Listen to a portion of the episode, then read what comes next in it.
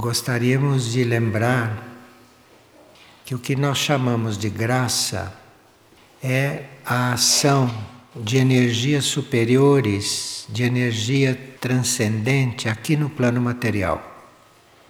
Aqui no plano material, nós podemos manifestar muitas coisas, mas para manifestar algo que sirva espiritualmente, que sirva para as almas evoluírem e para os espíritos se elevarem, nós precisamos da graça.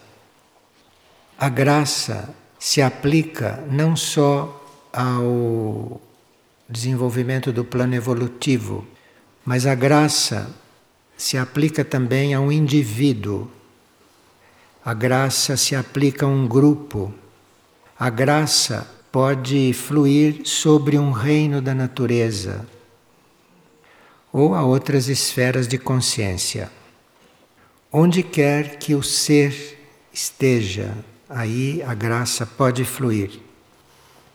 E as consequências da descida da graça são imprevisíveis o que parece impossível, o que parece perdido, o que parece corrompido, enfim, qualquer aparência pode ser transformada pela graça. Repetimos, tudo isso se passa aqui nos planos materiais, se passa nestes planos onde estamos. E a graça vem de um plano transcendente. A graça vem de níveis onde as leis são outras. E essas outras leis, que estão inclusive além do karma material, se isto flui aqui, isto modifica qualquer situação. Então a graça pode ser também para nós, no nosso caso individual, a exteriorização do nosso potencial. Porque todos nós somos pequenos Lázaros vocês se lembram, não é? Quando Jesus pediu que Lázaro saísse da tumba. A nossa situação é a de Lázaro. Então, a graça pode fazer com que nós revivamos. Porque viver não é só isto que os seres humanos definem. Viver é outra coisa. Viver não é fazer o que nós fazemos na vida humana, na vida material e na vida terrestre. Isso não é viver. Eu não sei o que é isso, não, não sei o que é isso. Viver é outra coisa. Nós precisamos de atualizar o nosso potencial. Precisamos deixar que o nosso potencial oculto, escondido, emerja. Para isso precisa graça porque se esse potencial nosso emergir, a vida será outra, a terra será outra, o mundo será outro. E o plano finalmente se cumprirá. Há graças menores e graças maiores. O que a gente chama de graça menor é aquela que é concedida pela alma, pelo eu superior. E o que nós chamamos de graça maior é aquilo que é concedido pelo espírito, pela mônada, ou por uma hierarquia, ou pelas hierarquias. A situação planetária de hoje e a situação da maioria pede graça maior. Porque está tudo muito comprometido. Comprometido de forma que a maioria nem pode imaginar porque são todos sepulcros caiados. Sabe o que é sepulcro caiado, não é? É aquilo branquinho pintado de novo que não parece túmulo, mas é. Desculpe se eu estou usando palavras bíblicas, mas essas palavras rendem. No planeta de superfície e na situação atual, na conjuntura atual dessa luta cósmica, entre forças da evolução e forças involutivas, isso é uma luta que está se dando, não é? Certos obstáculos que são colocados pelas forças involutivas só podem ser removidos em nós e fora de nós pela ação da graça. E para essa graça agir, para essa graça ter campo de ação, para ela poder fluir, é preciso que nós aspiremos, precisa que nós desejemos esta evolução, que a gente realmente aspire a não ser mais como é. Veja, mesmo quem é santo não devia mais querer ser santo, devia querer ser mais, no sentido interior. Portanto, quem é honesto, quem é rico, quem é saudável, quem é positivo, quem é serviçal, com tudo e vocês não devem estar satisfeitos com nada disso, porque tudo isto não resolve a situação de agora. Não resolve.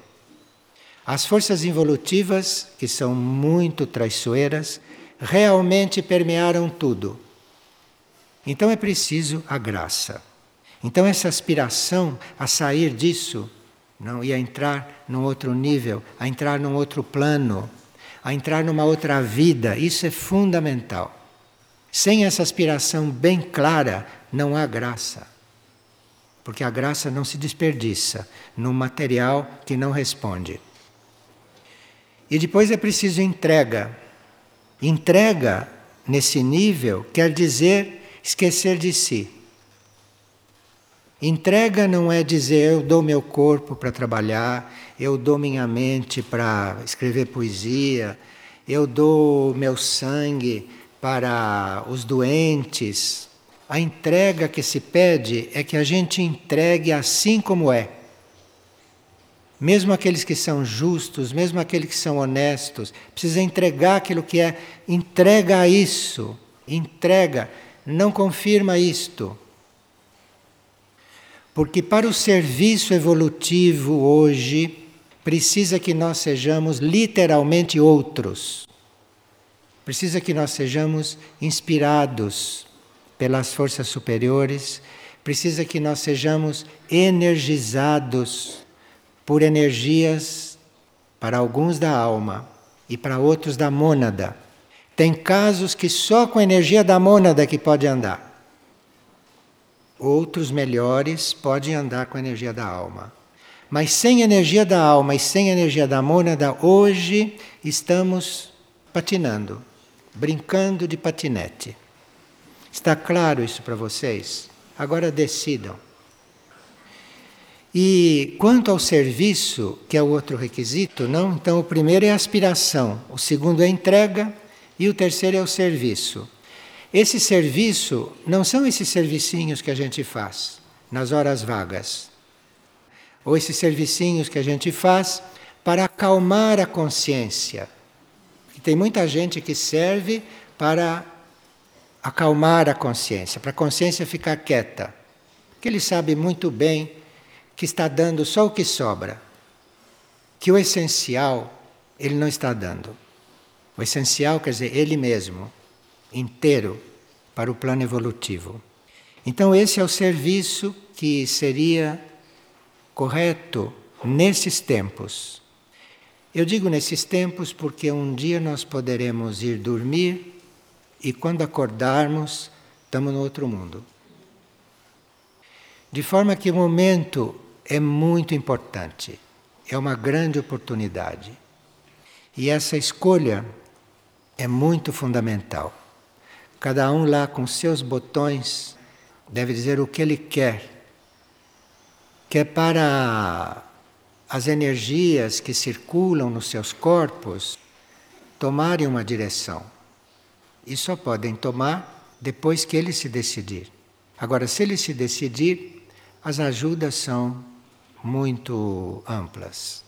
As ajudas são imprevisíveis. Não se pode prever que tipo de ajuda se vai ter.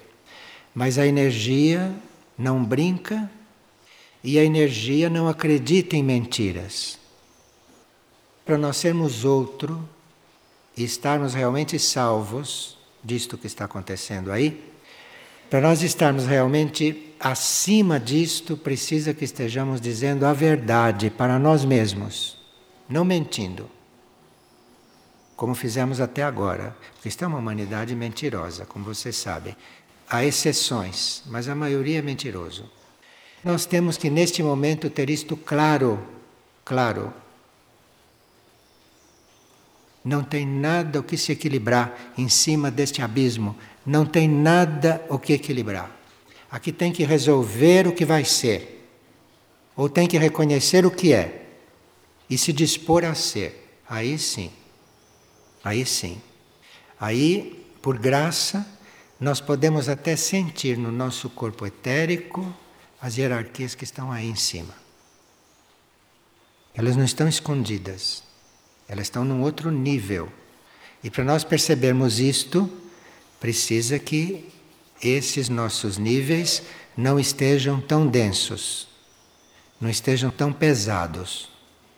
Então, nós vamos trabalhar com oração, trabalhar com mantras, vamos trabalhar com música e principalmente trabalhar com a nossa alma e principalmente trabalhar com a nossa mônada. Uma pessoa está perguntando qual é o sentido de nós trocarmos de nome, porque ela encontrou aqui várias pessoas que trocaram de nome. Uma coisa é nós trocarmos o nome, por vários motivos que nós podemos ter. E outra coisa é nós descobrirmos o nosso nome cósmico. Isto é outra coisa. Nome cósmico não tem nada a ver com esses nomes que a gente usa aqui, que a gente troca. Nós podemos trocar de nome aqui na Terra, porque isso pode ajudar a pessoa a se desidentificar da sua velha personalidade humana, porque ela vinha sendo chamada por um determinado nome terreno. Quando se troca, acontece alguma coisa, começa uma certa mudança. E ser chamado de outra forma pode ajudar a pessoa. Pode ajudar a pessoa a se transformar, a se renovar. Principalmente quando o nome que é posto ajuda a pessoa. Porque há nomes que ajudam.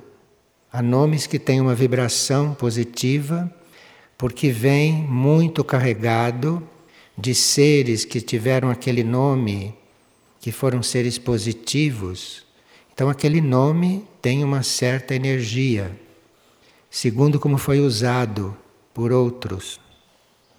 Então, troca de nome pode ajudar.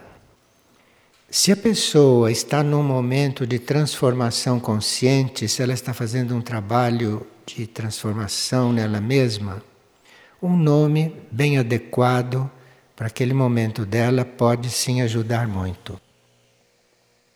E nós trocamos de nome também quando aquele que nos foi dado aqui na Terra não corresponde mais à nossa energia. Há nomes que não correspondem mais àquilo que nós somos. Agora, isto é uma coisa facultativa e que pode ser mais ou menos real. Uma pessoa trocar de nome só para trocar de nome, isto pode não ser real, não ter sentido. Agora, descobrir o próprio nome cósmico, isto é outra coisa. O nome cósmico, que quase ninguém conhece o próprio, o nome cósmico é um som que revela a nossa origem. O nome cósmico diz de onde nós viemos antes de chegar na Terra.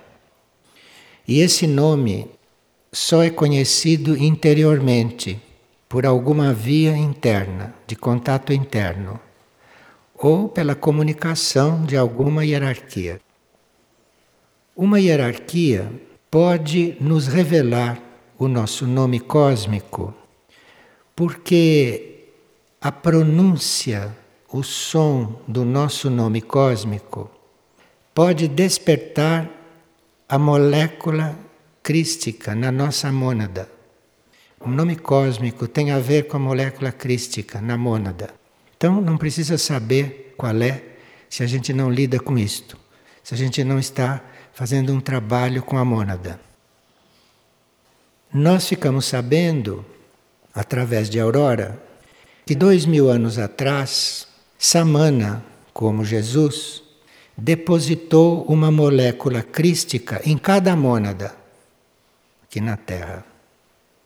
Então, se esta molécula crística já está depositada, esse foi um dos trabalhos né, de Samana através de Jesus, então para alguns pode ser sim importante saber o seu nome cósmico.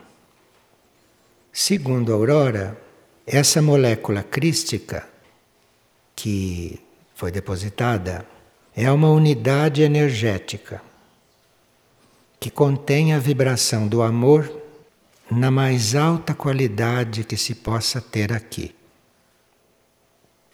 Então, saber o nosso nome cósmico é uma forma de nós começarmos a sentir a nossa própria vida no mundo supraterrestre, nossa própria vida fora da Terra. E nesse nome cósmico está incluída também a nossa tarefa.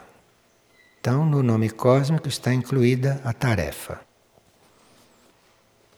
Nós precisaríamos ter uma intenção e precisaríamos ter uma grande aspiração, uma profunda aspiração por transportar a nossa consciência para o futuro. Embora a gente esteja vivendo aqui na Terra, no eterno presente, aqui não. Embora tenhamos uma tarefa a cumprir aqui, a nossa consciência devia estar antenada com o futuro, com a vida futura. Com o futuro não é o que vai acontecer amanhã, é com os nossos próximos estágios evolutivos. Se nós temos essa aspiração, nós temos condições internas de começar a sentir um mundo supraterrestre, uma vida supraterrestre. E, num certo sentido, estamos nos preparando para esta vida, para este ciclo futuro. É muito importante nós termos essa proposta bem evidente, porque se nós estamos cuidando destas coisas da nossa realidade interna e da nossa vida superior, este teatro, que é esta coisa aqui na superfície da Terra, perde muito de força sobre nós. E nós, desta vida futura, que nós desconhecemos, não como é, mas desta direção, começa a fluir sobre a nossa vida terrestre algo que a dignifica um pouco, que a coloca em um plano um pouco mais elevado. E essas circunstâncias da vida terrestre, esse jogo kármico, esse jogo kármico material, que é a vida aqui, isto não pesa tanto.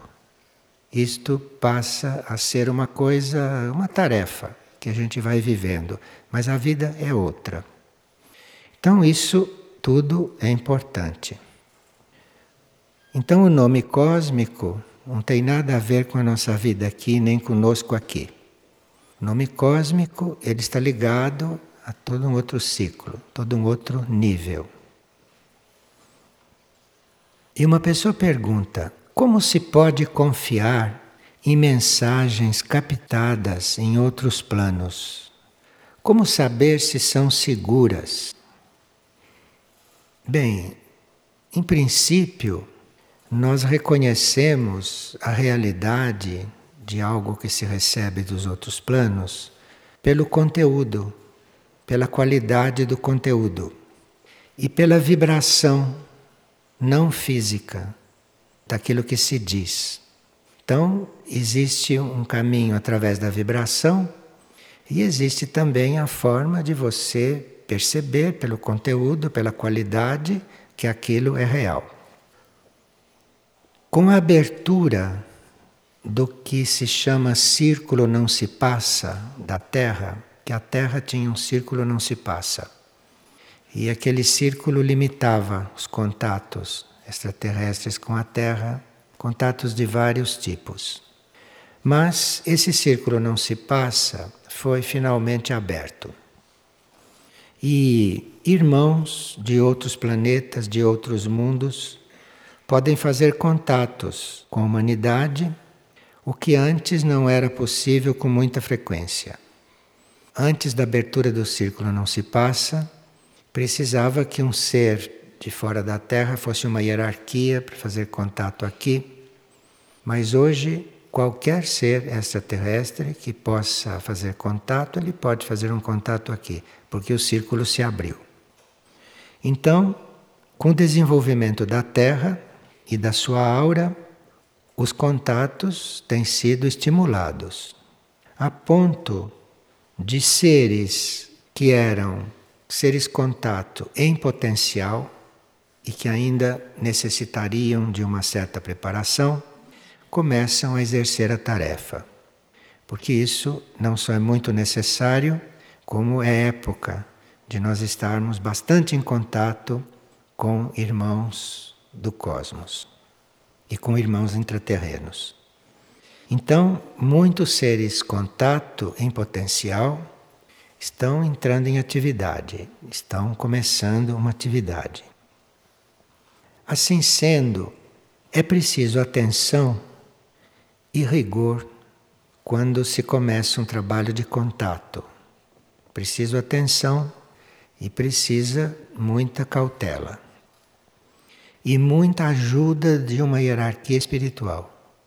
Muita ajuda para que esses seres contato não se iludam com aquilo que eventualmente podem estar recebendo. Então, quando se fala em coisas que se recebeu através de contatos, subentende-se que existe aí uma hierarquia protegendo esta atividade. Porque na hora que se percebe que uma hierarquia se retirou, então é melhor encerrar os contatos porque nada mais é seguro. Não que as pessoas estejam de má fé, mas por causa da relatividade dos mecanismos humanos e mentais. Então, os que têm possibilidade de contato, aqueles que sentem que têm esta possibilidade, teriam que sistematicamente pedir luz e pedir ajuda das hierarquias e colocar nas mãos das hierarquias o desenvolvimento desse contato, para que isso não se tornasse um desenvolvimento material dos corpos sutis, mas que isto fosse uma coisa totalmente autorizada por uma hierarquia, porque aí o processo fica mais garantido. Há muitos mundos em transformação, fora da Terra e na própria Terra. Há muitos mundos em transformação. Há mundos no universo que estão em juízo como aqui na Terra há um juízo, em outros mundos também está havendo um juízo. E há mundos que estão em fase de encerramento. Há mundos que estão se encerrando, terminaram seu ciclo, ou estão tendo, por algum motivo que nós não conhecemos, os seus ciclos interrompidos. Então, quando acontece isto, há muitos seres daqueles mundos que tentam buscar um outro habitat, que tentam buscar um outro mundo. Seres que buscam contato com alguma órbita viva, como esta da Terra. Então nós precisamos sempre da ajuda e da assistência de uma hierarquia para estarmos fazendo esses contatos. É preciso muita fé nessa proteção para que se possa detectar uma ou outra falha na comunicação.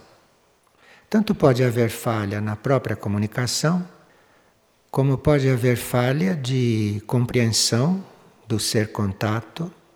Muitas vezes o ser contato tem uma mente que nem sempre está preparada para o assunto com que ela está contatando.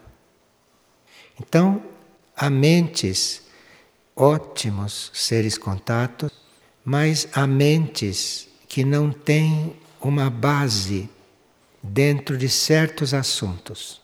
Assuntos que aquela mente nunca conheceu em nenhuma vida. Então, nesses casos, pode haver sim coisas não exatas, por falta de preparo da mente para certos assuntos. Então é preciso sempre o apoio e o acompanhamento de uma hierarquia. E também nós teríamos que lembrar que há desencarnados terrestres que, quando estavam encarnados, lidavam com esses assuntos, eram muito coligados com esses assuntos, e, como desencarnados, podem tentar se comunicar se colocando no papel de algum extraterrestre. Então, é sempre necessário um contato interno. E quando se sente que aquele contato interno não é suficiente, precisa realmente, sem duvidar, contar com a ajuda de uma hierarquia.